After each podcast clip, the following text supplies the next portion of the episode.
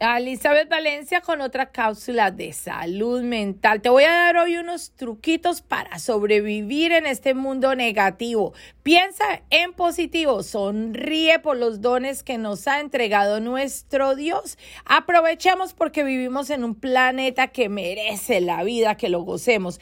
Vivimos en un mundo con un promedio de 80% de pensadores negativos.